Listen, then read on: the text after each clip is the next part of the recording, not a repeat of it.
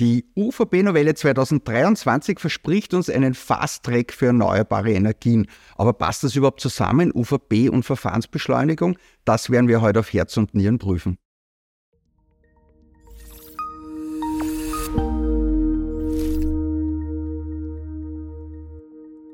Hallo und herzlich willkommen. Mein Name ist Martin Niederhuber von der Umwelt- und Energierechtskanzlei Niederhuber und Partner mit Sitz in Wien, Salzburg und Graz. Und wir schauen uns genau vier Punkte zu dieser UVP-Novelle an. Der erste Punkt ist, Windenergie darf nicht an fehlender Raumordnung scheitern. Das ist schon einmal ein guter Move.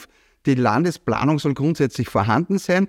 Dann ist es letztlich egal, ob die Gemeinde gewidmet hat. Aber selbst wenn beides fehlt, Landesplanung und Widmung der Gemeinde, dann kann ich das Projekt mit Zustimmung der Gemeinde umsetzen. Grundsätzlich also eine, ein durchaus tauglicher Versuch, die Verfahren zu beschleunigen. Das kann schon weiterhelfen ähm, mit einem kleinen Fragezeichen, weil doch etliche meinen, dass die Bestimmung potenziell verfassungswidrig ist.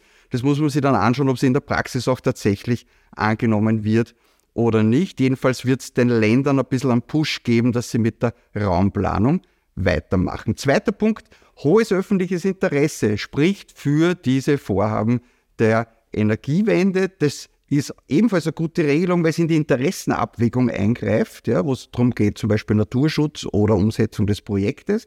Gute Regelung, aber am falschen Ort. Das steht im 17 Absatz 5 UVP-Gesetz, wo es um eine Gesamtabwägung am Schluss geht. Aber hat der 17 Absatz 5 UVPG Auswirkungen auf die Interessenabwägung im Naturschutzgesetz, im Forstrecht oder im Wasserrecht? Das wissen wir noch nicht. Also insofern geht die Regelung möglicherweise nicht weit genug. Weiter ist jedenfalls die EU, weil die EU sagt in der Notfallverordnung bereits, das ist kein hohes öffentliches Interesse, sondern ein überwiegendes öffentliches Interesse, das für diese Projekte na, greift. Dritter Punkt, Landschaftsbild. Das UVPG sagt, Projekte zur Erzeugung erneuerbarer Energie dürfen nicht am Landschaftsbild scheitern. Wiederum ein guter Move, allerdings auch hier am falschen Ort. Das steht auch im 17 Absatz 5 UVPG und wir wissen nicht genau, ob der Ausstrahlwirkung auf die einzelnen Materiengesetze hat.